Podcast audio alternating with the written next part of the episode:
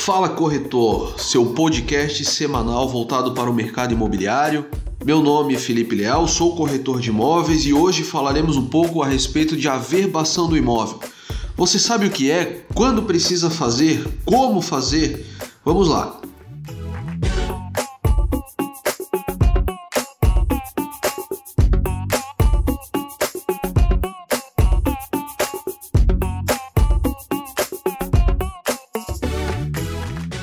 Comprar um imóvel exige alguns cuidados com a legislação. Mesmo assim, algumas pessoas não entendem a importância de cuidar desse aspecto e acabam deixando muita coisa de lado. Por isso, hoje vamos te explicar o que é a averbação do imóvel e a importância desse termo para a propriedade do imóvel. Mas o que significa realmente a averbação? Apesar do nome soar como algo complicado, a averbação do imóvel pode ser entendida de uma forma bem simples. A verbação é o ato de modificar o teor de um registro. Ela pode se referir a um imóvel, a um divórcio, a um tempo de contribuição. Assim, a verbação do imóvel refere-se à formalização de todas as alterações realizadas em seu registro, o histórico de mudanças ocorridas no imóvel ou na condição dos proprietários devidamente formalizado em sua matrícula. Vamos dar um exemplo. Se você construir mais cômodos, demolir outros ou fizer qualquer alteração na casa, é necessário inserir essas mudanças na documentação. Qualquer alteração civil, como casamento, óbito, divórcio, cancelamento de hipoteca, baixa de financiamento, precisa também ser averbado e registrado. Essas mudanças precisam constar na matrícula do imóvel para que qualquer pessoa tenha acesso ao imóvel. Agora, a matrícula, você sabe o que é matrícula? Basicamente, matrícula é um documento que identifica o imóvel. Ele reúne informações como descrição, localização, proprietários, áreas construídas, entre outros.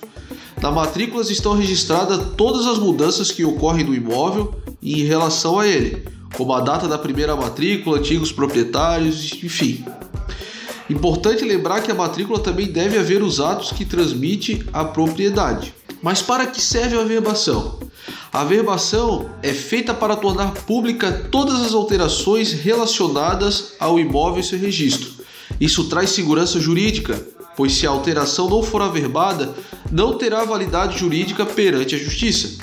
Podemos listar alguns benefícios da seguinte forma: segurança, acesso à informação, proteção do direito, valorização do imóvel e viabilidade do processo de compra e venda. Mas quando devemos fazer essa averbação? Vamos lá. Existem 32 casos previstos no artigo 167, inciso 2 da Lei de Registro Público. São eles: das convenções antinupciais e de alguns regimes de bem diversos legais, o registro que referente ao imóvel ou direito reais pertencendo a qualquer um dos cônjuges, inclusive os adquiridos posteriormente ao casamento. Por cancelamento da extinção do ônus e direitos reais, da manutenção e denominação de números de prédios de edificação, reconstrução, demolição, desmembramentos e deloteamento do imóvel, da alteração do nome por casamento ou desquite, ou ainda de qualquer outras circunstâncias que qualquer modo tenha influência no registro ou nos processos deles interessadas, das células hipotecárias, da calção e da cessão fiduciária do direito relativo ao imóvel, das sentenças de separação do dote, do reestabelecimento da sociedade conjugal, das sentenças de separação judicial, divórcio e da nulidade ou anulação do casamento quando nas respectivas partilhas existirem um imóvel ou direito real sujeito a registro, do controle de locação para fins de exercício de direito de preferência da notificação para parcelamento, edificação ou utilização compulsória do imóvel urbano, da existência da concessão do uso especial para fins de moradia, da extinção do direito de superfície do imóvel urbano, da extinção da legitimação da posse, da extinção da concessão do uso especial para fim de moradia e, por último, da extensão da concessão do direito real de uso.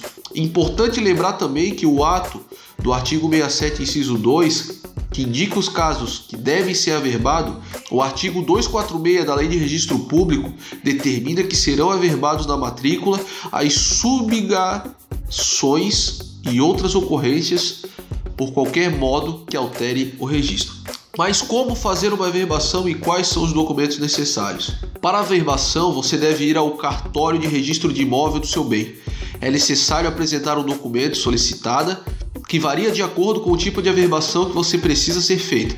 Por exemplo, se a averbação for referente a uma demolição, precisará do alvará, se for de um casamento da certidão. No caso de construção, você precisa levar a certidão do valor venal e a certidão negativa de débitos da Receita e do INSS, junto com a BITS. E quanto que custa uma averbação? O custo da averbação varia de acordo com o tipo de averbação que será feita no registro de imóveis. Ainda existem dois tipos de averbação: valor declarado e a declaração sem valor declarado. Com o valor declarado, o custo será proporcional ao valor do imóvel.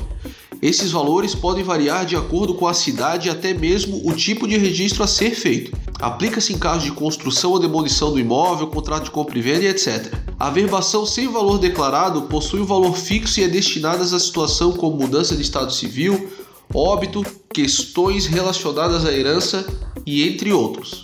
Quanto tempo leva para uma verbação?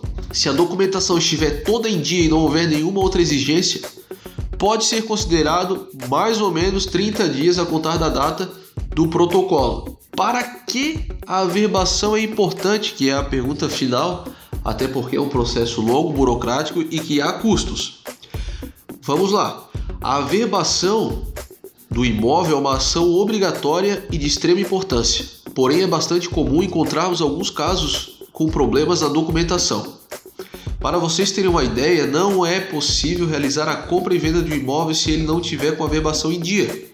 Caso uma modificação não seja verbada perante a justiça, ela não terá validade jurídica, mesmo porque se houver alguma dúvida a seu respeito, os antigos donos de dívida de PTU, quitação, reais medidas ou qualquer outra situação, a matrícula e consequentemente as averbações serão consultadas.